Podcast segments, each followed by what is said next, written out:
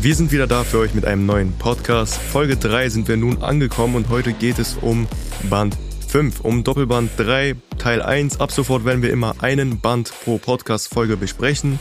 Heute ist Band 5 dran und das Thema heute ist Freundschaft. Disclaimer. Was in diesem Podcast gesagt wird, ist einfach nur unsere Meinung und entspricht nicht der Meinung von Ken Wakui, das ist der Mangaka von Tokyo Revengers, noch der Meinung von Kodansha oder Carlsen Manga. Carlsen Manga stellt lediglich die Mittel zur Verfügung, um diesen Podcast für euch zu produzieren. Spoilerwarnung. Wir werden heute über den fünften Band von Tokyo Revengers reden. Also solltet ihr das auf jeden Fall nachholen, wenn ihr diesen Manga noch nicht gelesen habt. Erstmal, Kian, was bedeutet Freundschaft so für dich? Freundschaft, das ist eine äh, gute Frage. Ich habe keine Freunde, deswegen äh, fällt mir das ziemlich schwer. Nein. Also ähm, klar, also Freundschaft, das ist äh, so eine Sache, die, glaube ich, durch Facebook und so weiter ein bisschen ja entstellt wurde. Ne, man hat ja irgendwie äh, 400, 500 Freunde auf Facebook, aber sind das alles wirklich deine Freunde? Man folgt irgendwie hunderten Leuten. Ich folge auf TikTok mehr als tausend Leuten. Das sind nicht alles meine Freunde. Und ich habe viele Freunde, würde ich sagen, aber ich habe nicht viele richtig, richtig gute Freunde. Aber ich habe ein paar Freunde aus der Kindheit und ähm, ja, über Freunde aus der Kindheit würde es eben auch hier in dieser Podcast-Folge gehen. Und zwar um eine ganz bestimmte Beziehung der Thoman Gang. Und ähm, darum geht's ja auch so ein bisschen in diesem Band, ja, in Band 5 von Tokyo Revengers, haben wir jetzt ja die Ausgangslage, dass Hina gestorben ist hm. und wir ja, auf ihrer Beerdigung sind. Und das war schon mal ein sehr ähm, emotionaler Moment, auch für ähm, Takemichi. Wir haben jetzt zum ersten Mal so eine Beerdigung. Wir wissen ja schon, dass Hina äh, mal gestorben ist und jetzt ist sie quasi schon wieder gestorben. Und diese Beerdigung ist ja jetzt quasi ihr ähm, erstes Mal, naja, nicht ganz. Es ist nicht ihr erstes Mal, wo sie auf Wiedersehen sagt, sondern es ist das erste Mal, dass Takemichi quasi ja hautnah mit ihrem quasi genau hautnah den Tod erlebt und ja sich von ihr irgendwie verabschiedet. Aber mhm. wir wissen ja, er hat ja ein Ziel und zwar will er sie irgendwie zurückholen. Dafür muss er natürlich einiges tun. Aber wie hast du äh, so diese erste, ja, diesen ersten Chapter wahrgenommen? Ja, also wie gesagt, das Ganze settet ja auf der Beerdigung von Hina und ähm, ich fand angesichts der Tatsache, dass Takemichi jetzt äh, sich dessen bewusst war, Hina ist gestorben, ihn da so zu sehen auf einer Beerdigung und er hat ja dann auch mit der Mutter von Hina interagiert und die ganzen Leute dort gesehen. Dann hat man da den, ich weiß gar nicht, wie man es nennt, dieses, diesen Altar gesehen, wo, wo ein Bild von Hina war. Genau, genau. Alles super traurig, das Setting ist komplett trübe. Das ist schon so, also wenn man den Band davor anschaut, wo noch Fetzen geflogen sind und alles Action und äh, die Liebe und Leidenschaft war das Thema und jetzt ist auf einmal alles so deprimierend ist es schon so ein Kontrast. Also es ist äh, als Reader dann auch ja eine gefühlsvolle Achterbahn, könnte man sagen. Ja, auf und, jeden Fall. Äh, dann stellt sich natürlich auch die Frage, so, wieso musste Hina sterben? Warum hat Akun das getan? Ja. Was sind da so die Hintergründe? Und ähm, vielleicht nochmal so zum Band. Es gibt nun Situationen, die nun mal jetzt so herrschen, die auch unerklärbar sind. Draken ist zum Beispiel in einem Knast und das, das war, darauf werden wir noch eingehen. Aber erstmal vielleicht zu Akun. Vielleicht willst du da was zu sagen. Ja, warum, also, warum hat Akun das getan? Mhm. Wir haben jetzt quasi herausgefunden, dass Akun das getan hat, weil er wahrscheinlich irgendwie ähm, erpresst wurde, weil seine Familie, also das steht fest, in dieser äh, Gegenwart irgendwie verschollen ist, beziehungsweise entführt wurde. Und ähm, das könnte quasi der Grund sein, warum Akun so etwas tut. Ne? Also man fragt sich ja, warum tötet er Hina? Warum wollte er auch noch Takemichi töten, obwohl er eigentlich ein friedliches Leben führt? Ne? Er hat Frau und Kinder und dann tut er so etwas. Äh, und das tut er einem Freund an, einem alten Freund, seinem ja früher bestem Freund so. Ähm, das ist wirklich ein krasser Moment gewesen und auch, dass man das dann erfahren hat, dass das die Hintergründe waren. Das hat das Ganze etwas, das hat ihn irgendwie, wie soll ich sagen, nahbar gemacht. Ich, ich fühle das auf jeden Fall.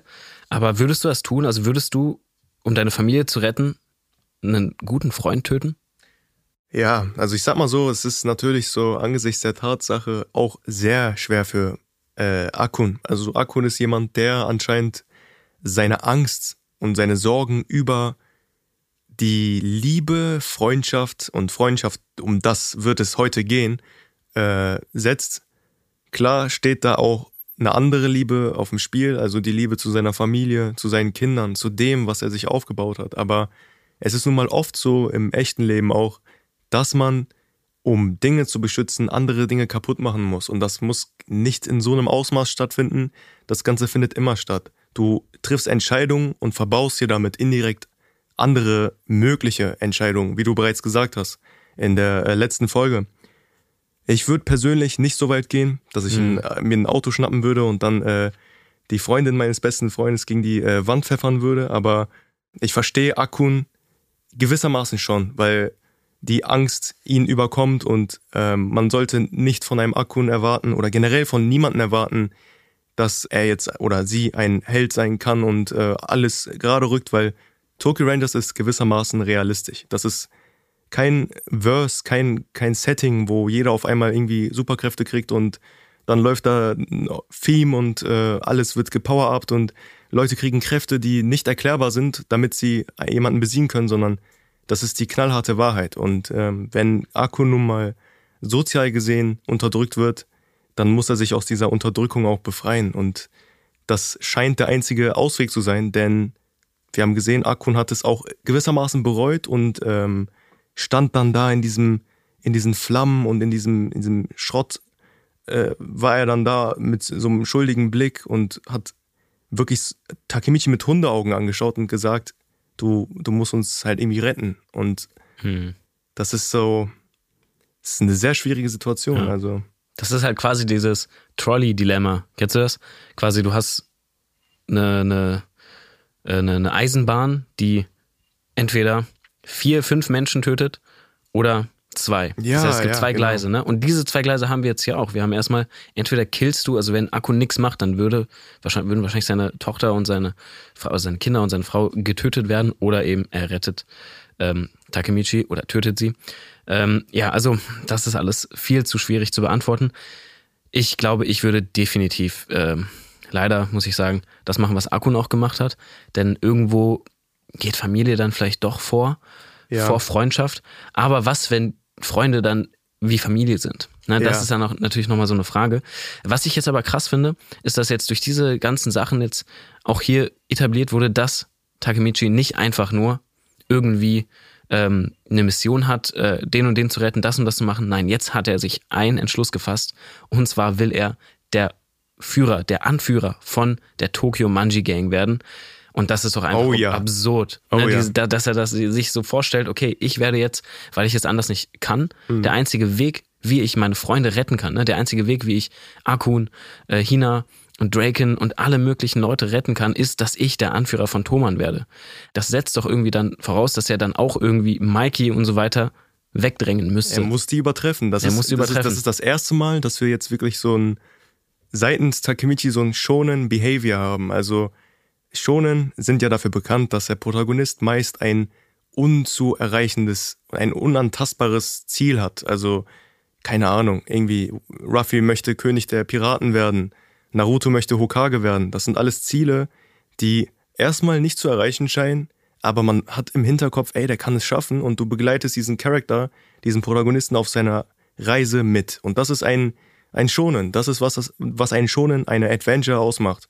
Bei Takemichi war es jetzt sehr untypisch. Er hat versucht, einen Tod äh, zu vermeiden, also einen Tod rückgängig zu machen und er möchte eine Person retten und aus dieser einen Person wurden nun mal mehrere Personen und er hat sich immer mehr wie ein Held gefühlt, einer, der von dem andere abhängig sind, also wo da, da hängt Leben an ihm, weißt du? Das ist ja so wieder das, was wir in der ersten Folge angesprochen hatten. Er trägt eine unfassbar große Last auf sich und jetzt kommt das erste Mal seitens Takemichi seit dem Kampf mit äh, Kiyomasa wieder so ein, so ein Boost in seiner Persönlichkeit und er spricht es laut aus und sagt, er möchte an die Spitze von Toman, mhm. also der Tokyo Manji Gang.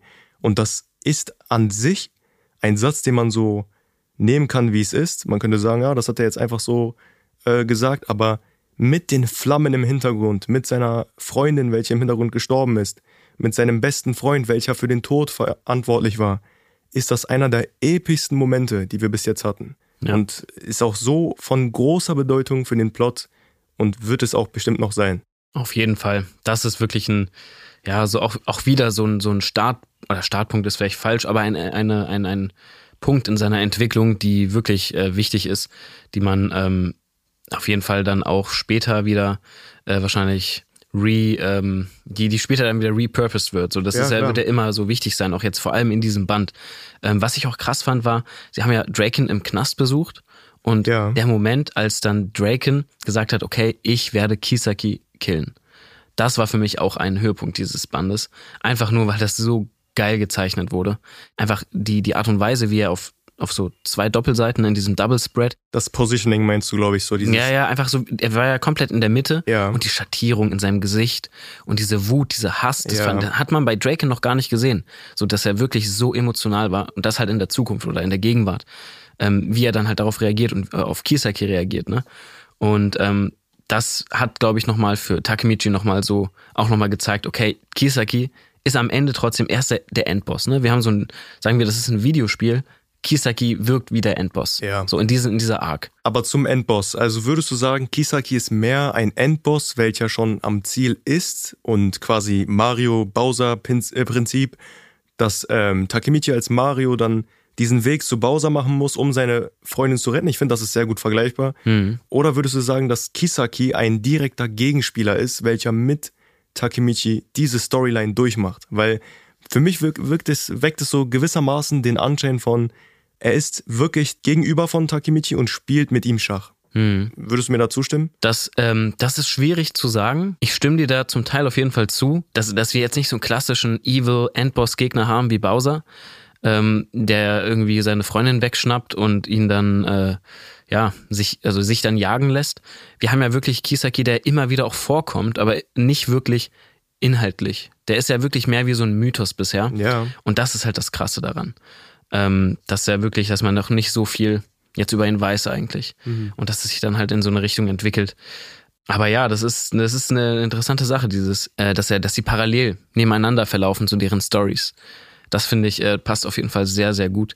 Und wir haben dann natürlich mehrere Stories. Ne? Also Kisaki ist ja nicht nur für Takemichi der Endboss oder der, der Villain, sondern für Draken eben auch in dieser, in diesem Moment und noch für viele äh, andere Leute da. Sprichwort Akun. Also Akun war ja auch derjenige, der, wenn wir uns richtig erinnern, auf dem Dach stand und gesagt hat, dass er Angst vor Kisaki hat. Erinnerst du dich? Da hat, Ja, er, ja. da hat der Takemichi gesagt, ich habe Angst vor Kisaki.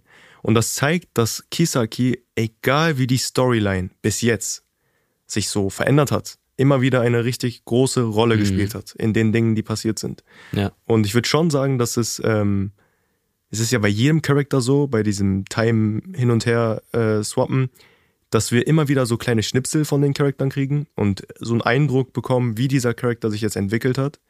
Und bei Kisaki weckt es wirklich den Anschein von, der spielt wirklich gegen Mhm. Takemichi. Und es ist so, das ist, das ist schon krass. Also in Ja. Anbetracht dessen, dass er der direkte Antagonist ist. Das, ich finde schon, dass Tokyo Revengers jetzt mit ähm, dem Einstieg, also mit den ersten fünf Bänden, einen sehr guten Villain introduced hat mit Ja. Kisaki. Und das Krasse ist halt, dass wir jetzt hier ihn auch noch als Gegenspieler haben von Takemichi, der ja auch jetzt sich vorgenommen hat, hey, ich will der, der, der Leader der Thoman-Gang werden. Oh ja. Und der erste Schritt wäre ja, okay, ich muss erstmal der ähm, Leader der dritten Division werden, ne?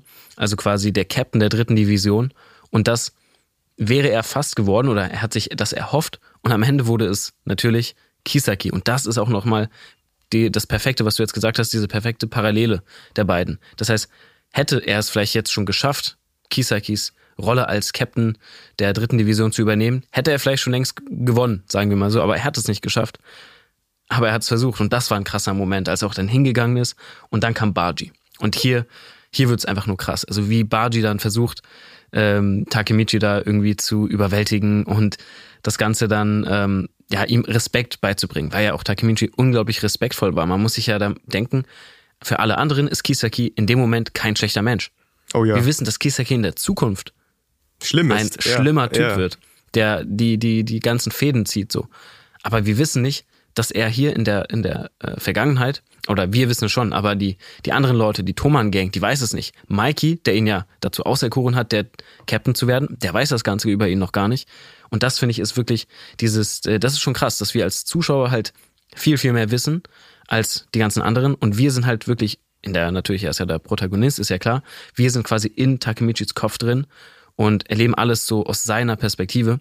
Und ähm, deswegen bin ich wirklich auch gespannt, wie sich das so weiterentwickelt noch mit Takemichi als ähm, eventuellen Boss von Thoman. Also das könnte ich mir, das könnte ich mir gut vorstellen, dass er das irgendwann schafft. Ja, mit äh, Baji hast du auch einen sehr guten Charakter jetzt mit reingeworfen. Um ihn wird es auch heute hauptsächlich gehen. Also wir sind ja schon durch, also eigentlich so mit dem Thema. Aber Baji, was ist so deine Meinung? Was ist dein erster Eindruck von Baji? Er gehört eigentlich so zu den Fanlieblingen. Mhm. Also jeder, der ihn das erste Mal gesehen hat, fand ihn nicht nur optisch, sondern auch vom, vom Charakter her sehr attraktiv und Baji wurde ja auch was das Merchandise angeht, in Japan überall Fanarts, du siehst ja. so viel von Baji, also es ist äh, schon krass. Was ja. ist so deine Meinung zu ihm? Ähm, ich finde ihn ziemlich cool. Also ich finde sein Design ziemlich nice, wie der aussieht und so weiter. Der ähm, bringt auf jeden Fall vieles auf die Palette so. Aber ähm, ich weiß noch nicht so viel, was ich über seinen Charakter sagen kann. Der wirkt noch sehr edgy. Ich mag edgy Charakter auf jeden Fall sehr. Äh, und ich finde es auch krass, also wie er eben Takemichi Respekt zeigen wollte, indem er ihn einfach komplett zerstört hat. Und dann danach nochmal verkündet, yo, guys, ich bin nicht mehr Teil von Thoman. Oh ja. Ich werde abhauen. Das ist ja auch in Anbetracht dessen, dass wir wissen, dass Baji ein sehr guter Freund von Mikey ist. Auch sehr traurig, weil ja. warum verlässt er dann die Gang? Wo sein vermeintlich bester Freund oder einer seiner engsten Freunde das Oberhaupt ist. Wie kam es dazu? Und ja. darüber können wir jetzt reden. Vielleicht willst du es mal. Ja, also ich, ich weiß jetzt nicht, was, was jetzt die genauen Beweggründe von ihm sein könnten, weil man ja wirklich jetzt auch in, in, diesem Band noch nicht so diese, diesen Überblick hat. Man sieht einfach nur, okay, der geht da jetzt einfach weg und ja. Mikey scheint das wirklich, ähm, ja, nicht wirklich, äh, er ist einfach nicht begeistert. Muss man einfach sagen. Ja, er ist nicht begeistert nicht. davon. Ihn regt das und auf dann gibt der Takemichi quasi die Aufgabe, jetzt das Ganze zu übernehmen und ihn ja zurückzuholen. Ne? Das heißt, diese, diese Aufgabe, die Takemichi sich selbst gestellt hat, von wegen er will der nächste Boss von dieser Gang werden, das wird nochmal etwas in den Hintergrund gerückt und es kommt wieder ein neues Ziel. Hier sehen wir wieder, er ist ein bisschen wie so ein Hund, der von anderen Aufgaben bekommt und äh, ja, hier mach mal da, also das ist jetzt nicht böse gemeint, das klingt jetzt irgendwie voll negativ, aber er ist quasi wirklich jemand, der von anderen Aufgaben bekommt. Er hat, er hat selbst zwei Dinge, die er, oder er hat eine große Sache, China retten. Und dann kommt das nächste, Thoman, Boss werden. Aber dann gibt es darunter nochmal so eine Unterkategorie. Ne? Er hat so viele verschiedene Aufgaben, die alle so in Unterkategorien aufgeteilt ja, sind. Ja, das ist sehr breit gefächert. Das, das ist echt krass. Und eben, jetzt haben wir das, was er machen muss, Baji zurückholen.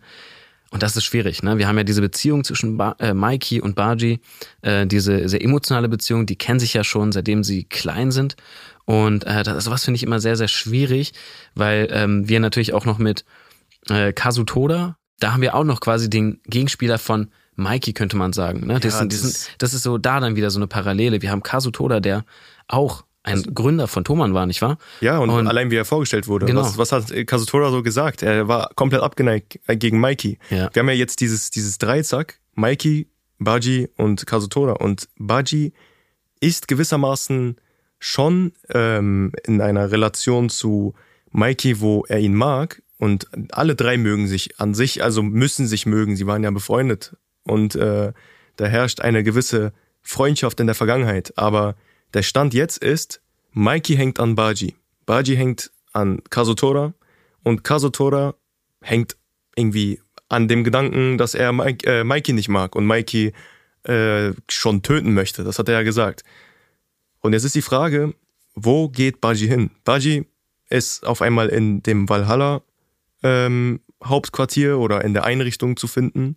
Und Valhalla ist jetzt auch wieder eine neue Gang, welche in den Raum geworfen wird, in der Storyline, neben Möbius, welche auch einen Kontrast zu der Tokyo Manji Gang darstellt.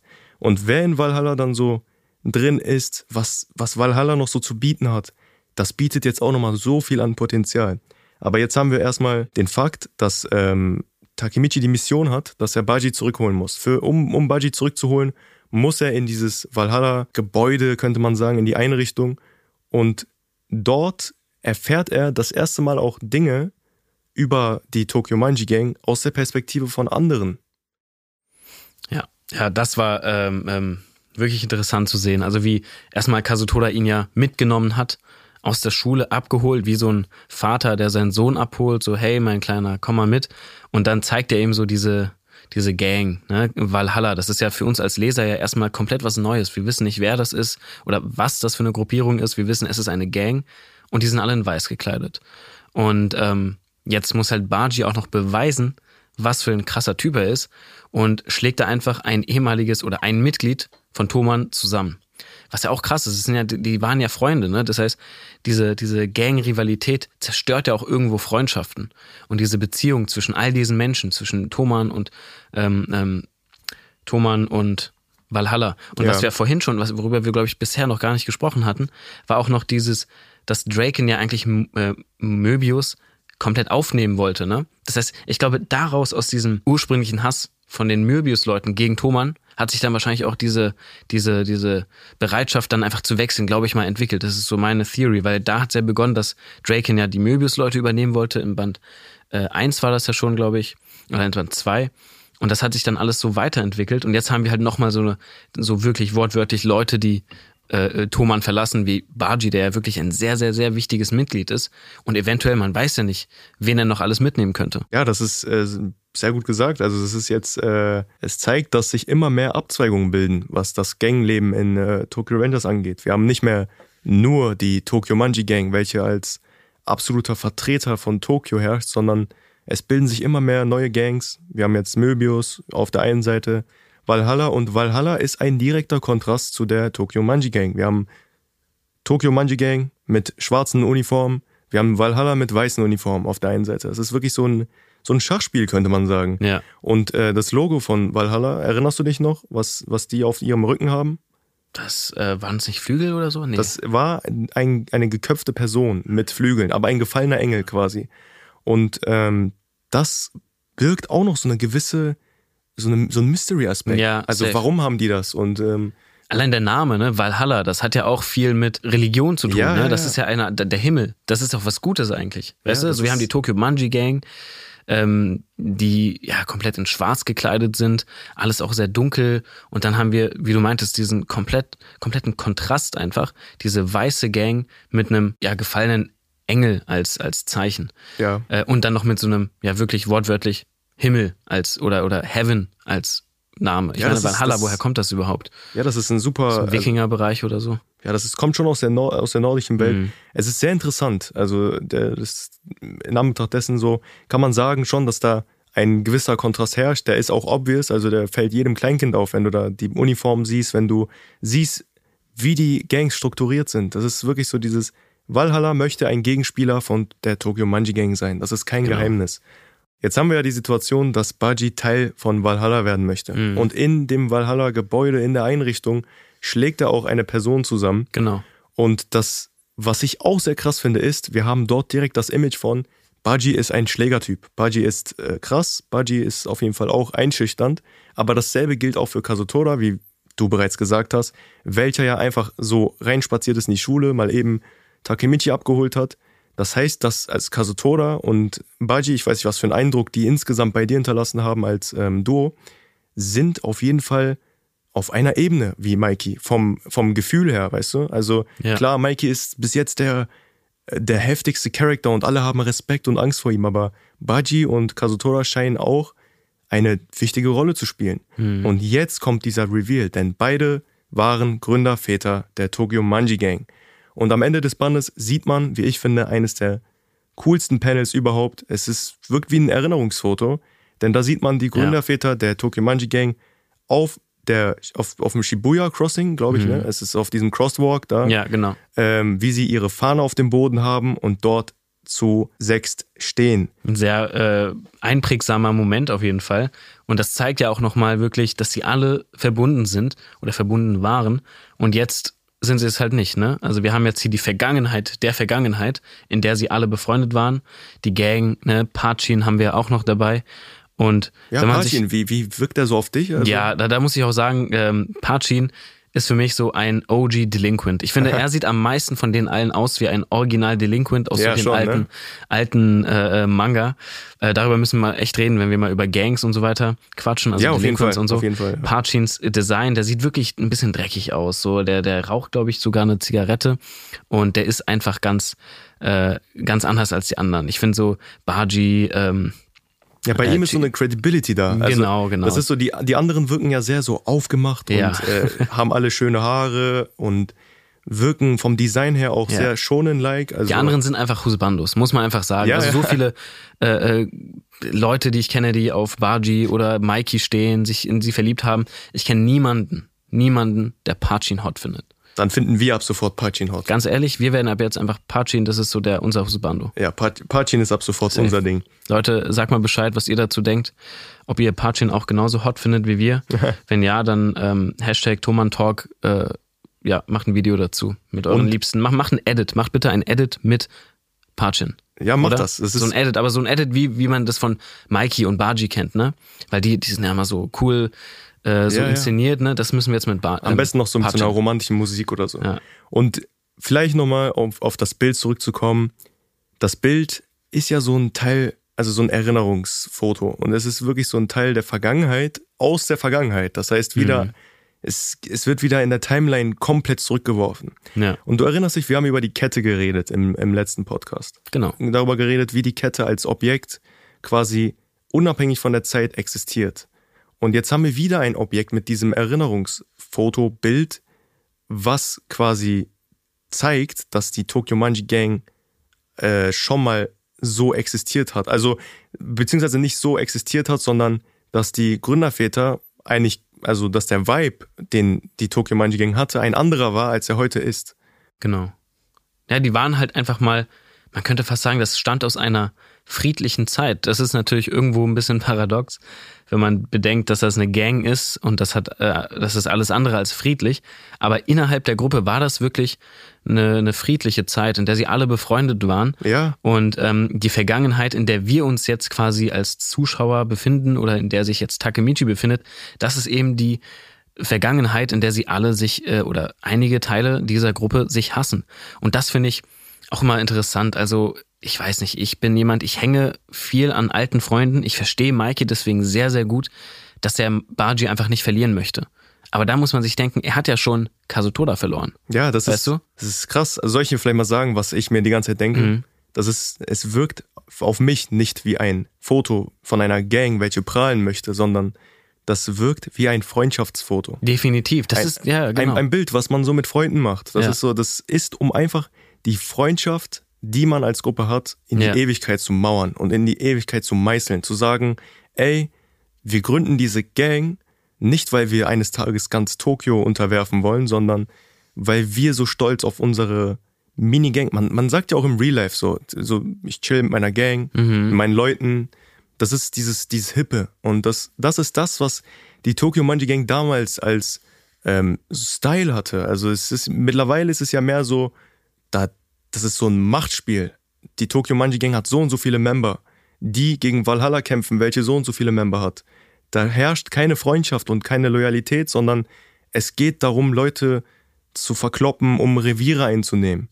Und damals war es wirklich so eine, so eine, so eine Stufe über der Freundschaft. Das war wirklich so ein Bro-Foto. Ja, das ist genau das. Das sind beste Freunde. Wirklich, das sieht aus wie so ein Bild, das so ein paar Leute auf Insta laden würden und Ja. sagen würden, ne, wie du meinst, ich und meine Gang. Und das ist halt wortwörtlich das, ne? Ich und meine Gang.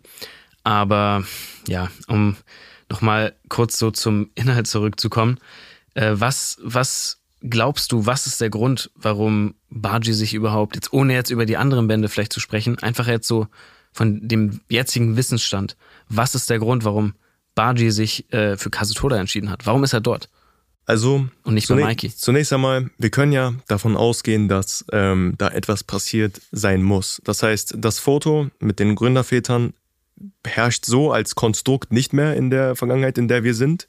Wir haben äh, Mikey und Draken auf der einen Seite und jetzt halt Kazutora und Baji auf der anderen Seite.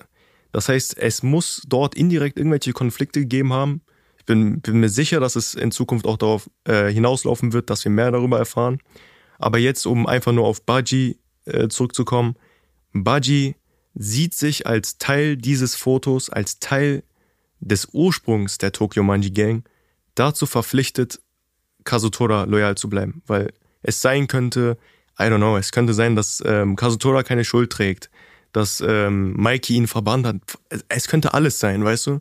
Und das ist halt das Ding. Sorry, wenn ich dich unterbreche, aber das ist halt das Interessante daran. Wir sind natürlich jetzt aus Takemichis Perspektive auf der Seite von Mikey. Aber was, wenn Mikey gar nicht der Gute ist? Das ist auch, glaube ich, nochmal so eine Sache, Oh die, ja, die man sich jetzt fragen könnte. Weil wir, wir denken natürlich, dass Mikey der Beste, wir haben ihn auch schon weinen sehen. Wir wissen, er hat, äh, sein Herz ist am rechten Fleck. Das steht äh, auf jeden Fall nicht außer Frage. Aber was ist, wenn Kazutoda, der wirkt ja auch gar nicht so böse, was ist, wenn er eigentlich auch genauso wie Mikey seine eigenen Interessen unter, so vertritt? Weißt du? Das, das interessiert mich sehr. Ja, und das fand ich auch gut dargestellt, so dass man, klar, man, man fühlt äh, für Baji jetzt nicht, nicht wirklich viel, Mhm. ähm, weil der, der wirkt halt mehr wie so ein, schon so ein Antagonist irgendwo, auch wenn er ziemlich, ziemlich cool ist. Ich finde ihn sehr cool, auch vom Design. Aber Kazutoda im Gegenteil, der wirkt sympathisch, finde ich, weil er so dieses klassische, so nette, aber dieses Fake-nette irgendwie unterstreicht, so weißt du. Der ist so dieser klassische Shonen-Charakter, der immer lächelt und ich glaube, das ist so ein Trope, ne? In so einem Manga gibt es immer so die Leute, die lächeln und dabei die, die Augen sch- geschlossen halten. Weißt du, was ich meine? Oh ja, ja. Das sind immer so die schlimmsten Charakter. Und ich glaube, ich bin mir gerade nicht sicher, dass er auch so einen Moment hatte, wo der lächelt mit so geschlossenen Augen. Oder generell, der hat so dieses, dieses Fake-Lächeln. Weißt du, was ich meine? Das ist dieses Aufgesetzte, das ist so Mhm. eine Maskerade, die er trägt. Es ist dieses, ähm, hinter diesem Lächeln verbirgt sich mehr. Ja. Und das ist ähm, oftmals so in Manga, vor allem in Shonen, dass ähm, sehr viel mit Gesichtsausdrücken gespielt wird. Charakter, die vielleicht happy erscheinen oder sehr fröhlich auftauchen und äh, wirklich so lustig rüberkommen, haben meist eine bittere Vergangenheit. Und auch andersrum, Leute, die sehr kalt und böse rüberkommen, haben oftmals eine sehr, sehr traurige Vergangenheit. Das kann alles sein, weißt du? Und bei, bei Baji finde ich, ich würde nicht sagen, dass er wirkt wie ein Antagonist. Dafür sind die Taten, die er äh, vollbringt, nicht genügend. Also Kisaki ist ein Antagonist. Kisaki ist verantwortlich für viele Dinge. Vom Baji wissen wir Stand jetzt nur, dass er Mikey verlässt und dass er Aber wir wissen auch, dass er Kisaki quasi unterstützt, indem er Takemichi zusammenschlägt, nachdem er Kisaki disrespected hat. Das stimmt gewissermaßen, ja, aber er hat selber im direkten Wege noch nichts getan. Also Ja, ja, genau. äh, Baji ist bis jetzt niemand, der jemand anderen getötet hat ohne einen Grund. Ja. Also Baji wirkt bis jetzt mehr so wie der Bad Boy in der Story, welcher sich keine Regeln aufsetzen lässt. Und vor allem Stimmt, nicht, das ist gut. Er ist der Bad Boy, sorry. er, ist, er ist der Rule Breaker, Ja, könnte man ja. sagen. Er bricht allerlei Regeln und geht einfach so aus der Tokyo Manji Gang heraus. Vielleicht zu Recht, vielleicht hat er Unrecht, das werden wir noch erfahren. Das bietet allerlei an Nährboden für Theorien dar. Apropos Freunde äh, und Theorien. Was glaubst du, äh, ist eigentlich mit den Freunden von Takemichi, also den anderen, Akun und Co.? Ähm, die sind ja richtig stolz auf ihn, ne? Also auf, auf alles, was er, also Takemichi so gemacht hat, dass er so Teil von, der ist ja wirklich ein großer Teil jetzt geworden von denen, ne? Der ist, der ist, äh, Takemichi hat jetzt wirklich, er hat eine krasse Entwicklung durchlaufen. Von so einem Crybaby, der immer noch dieses Crybaby-Sein in sich trägt, ist er hin zu einem, ja, wichtigen Mitglied und fast schon ja, heimlicher Spion von Mikey geworden. Ne, er kriegt ja diese Aufgabe, die nur ihm erteilt wurde. Und ich glaube, das liegt auch daran, dass Mikey wahrscheinlich in ihm auch eine Art Freund sieht. Aber neben dieser Freundschaft sieht er natürlich in ihm auch, glaube ich, noch mehr. Ich glaube, Mikey weiß wahrscheinlich, also er hat ja schon mal gesagt, hey, bist du wirklich, oder, oder wer bist du? Irgendwie hat er ihn, das war auch einer meiner Ja, meint, Momente. bist du wirklich ein Mittelschüler? bist du wirklich ein Mittelschüler? ja. Und ich glaube, das ist auch der Grund, warum er jetzt von Mikey diese, diese Special-Aufgabe bekommt. Ja, es ist, es ist wieder dieses Sensing, merkst du? Mhm. Es ist wieder dieses Charaktere merken, dass etwas mit Takemichi, mit dem Zustand der Welt, in der sie sich befinden, nicht stimmt. Irgendwas ist gerade komisch, weißt du? Ja. Und vielleicht jetzt nochmal zu der Gang, zu, zu der kleinen Gang, also Mhm. von Takemichi, also seinen Freunden. Die sind ja im Vergleich, also in Relation zu der Tokyo Manji Gang, keine Freundesgruppe, die äh, jetzt irgendwie Leute unterwerfen könnte. Die haben kein Standing von alle haben Angst vor denen. Mhm. Sie wirken vom, vom Style, vom Vibe her auch so wie die Tokyo Manji Gang damals auf dem Bild.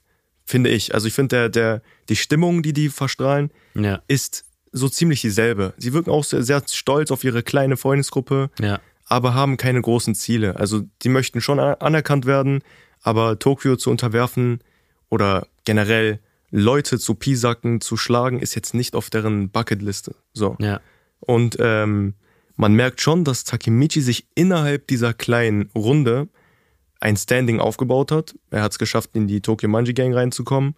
Er hat es geschafft, von Mikey gewissermaßen anerkannt zu werden. Also er kriegt Aufgaben von Mikey. Und die anderen sehen schon auf eine Art und Weise auf. Also so, Takemichi hat schon ein Standing erreicht, muss man Safe. sagen. Aber mal eine ganz andere Frage. Und zwar, hast du selbst schon mal als Jugendlicher, so, ich meine, wir sind ja beide schon etwas älter jetzt. Ähm, ich bin 45, Emre ist 33. Einhalb. Einhalb, ja, ja. Nein, also wir sind äh, ja schon so Anfang, Mitte 20.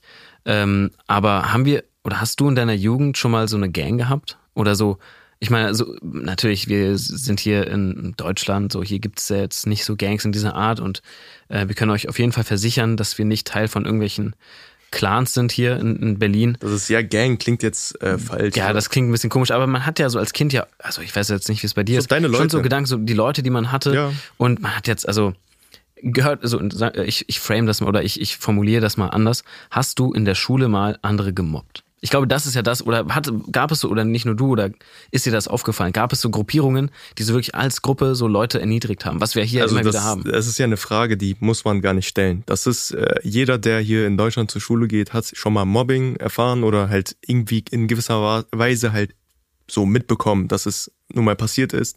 Das ist auch ein riesiges Thema. Wenn wir darauf eingehen würden, könnten wir jetzt einen ganzen Podcast draus machen und ähm, in Folge für Folge darüber reden, wie Mobbing in Deutschland existiert. Aber das ist jetzt nicht das Thema. Ähm, zu der Gang. Ja, es ist nun mal so, dass man immer seine Gruppe hat. Man hat schon immer irgendwie seine Leute gehabt. Es gibt auch Leute, die alleine einfach aufwachsen und keine Freunde haben. Das ist nichts, was verwerflich ist. Der eine ist vielleicht alleine besser dran mit einer Person, der andere ist vielleicht in riesigen Gruppen besser dran. Das ist alles normal.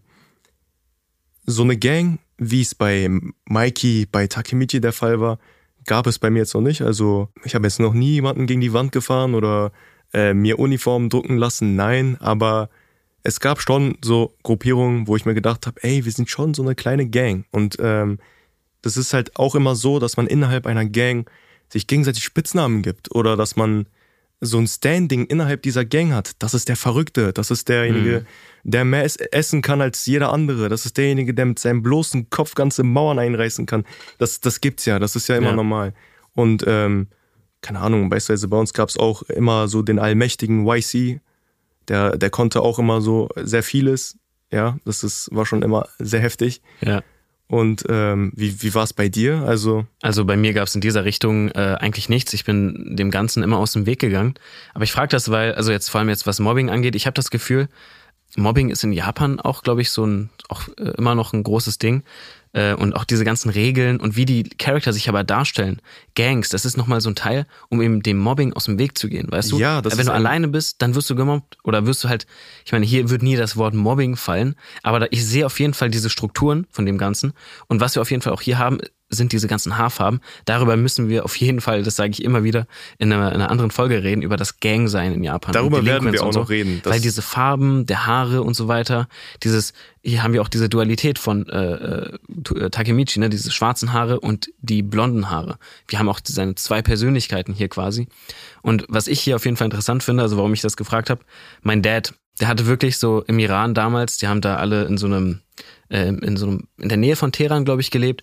Und er hatte da so seine, oder sogar in Teheran, in der Hauptstadt. Und die waren so eine Gruppierung von, von Leuten. Und mein Dad war der jüngste von allen. Ei, die ei, waren so eine Gruppierung und die hatten auch jeder, hatte so einen Namen. Mein Vater sagt mir nie, wie er hieß. Er war anscheinend einfach nur Mahmoud. Aber seine Freunde, es gab einmal mh, Hassan den Affen, weil er so ein bisschen behaart war. so Und dann gab's noch irgendwie, äh, keine Ahnung, äh, Amir äh, mit dem kaputten Kopf, weil der hatte so einen komischen Kopf, so eine komische Kopfform, hatte immer so äh, eine Glatze. Und es gab halt so wirklich, jeder hatte einen Spitznamen, das ist absurd. Und sie haben jetzt nicht Leute zusammengeschlagen, aber sie haben quasi denen das Geld weggenommen, indem sie gegen die Tischtennis gespielt haben, weil mein Dad war ein richtig guter Tischtennisspieler und sie haben teilweise gegen die ganzen Leute gespielt, die hatten dann irgendwann so einen Gruppennamen und so und haben so den Leuten So einfach das die- Geld die- aus den Taschen gezogen die. Teheran Tischtennis Die und Tischtennis Gang, Digga, Ja, wirklich. Alter. Das ist halt wirklich, deswegen, ich musste das noch erzählen, sorry. Aber das hat mich einfach wirklich so daran erinnert, auch an dieses Gruppenfoto, weil mein Dad auch, ich muss mal danach suchen, so ein ähnliches Foto hat, wo die, genauso wie jetzt die Gang von Thoman, genauso so, mein Dad war in der Mitte und seine Freunde, alle um ihn herum, wie die da so standen mit den Tischtenniskellen in der Hand. Und die haben legit, das klingt jetzt so normal und nett, aber die haben wirklich den Leuten das Geld weggenommen, weil mein Dad war unbesiegbar und die haben ihn gegen alle spielen lassen und halt so getan, ah, das ist doch ein Kind, der kann gar nicht so gut spielen. Und dann hat er die alle besiegt und irgendwann kamen dann so die Eltern von den anderen alle und haben gesagt, yo, ihr müsst damit aufhören.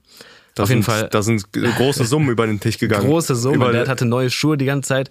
Auch da, aber deren Eltern haben nichts gesagt. Genauso wie hier bei Tokyo Revengers. Ja. Was machen die Eltern? Ja, die sind ja komplett weg. Also die sind ist, einfach nicht da. Das ist, ja, das ist auch so ein Problem, das äh, Tokyo Rangers mit sich bringt. Die Stadt fühlt sich ein bisschen leer an. Also die Eltern fehlen, aber das, also ich meine, wir lernen ja jetzt erstmal nur die Kinder kennen, die, die Hauptakteure dieser Story. Und da ist es normal, dass nun mal ja. äh, die Außenseiter oder die Nebendarsteller keine allzu richtige Rolle spielen. Ja. Und das kann sich noch ändern. Also Leute, ihr könnt gerne auch mal äh, irgendwie uns sagen auf Instagram, TikTok oder sonst wo, was ihr dazu denkt, ob ihr mit euren Freunden irgendwie eine Art Gang habt oder gerne haben würdet. Ähm, bitte werdet nicht gewalttätig und zieht den Leuten bitte auch nicht beim Tischtennisspielen das Geld ab. Aber ihr könnt gerne mal von euren Erfahrungen berichten und äh, wir würden uns auf jeden Fall freuen. Und ich glaube, das ist jetzt auch so das Ende dieser Folge. Und ähm, nochmal zur Info, also wir werden in Zukunft immer jetzt in jeder, in jeder Folge über ein äh, Band von Tokyo Revengers reden. Das heißt, das ist die Hälfte eines Sammelbandes. Also nicht, dass ihr euch wundert, warum wir jetzt nicht noch weiter über den Inhalt von Band, äh, also Sammelband 3 reden. An dieser Stelle müssen wir jetzt aufhören, aber in der nächsten Folge könnt ihr natürlich noch mehr Inhalt von uns bekommen und äh, ich freue mich darauf. Das heißt für euch, dass ihr einfach nur Sammelband 3 braucht, um Podcast Nummer 3 und Podcast Nummer 4 anhören zu können. Ganz genau so ist es. Also wenn euch das Ganze gefallen hat, dann könnt ihr gerne mal eine Bewertung dalassen.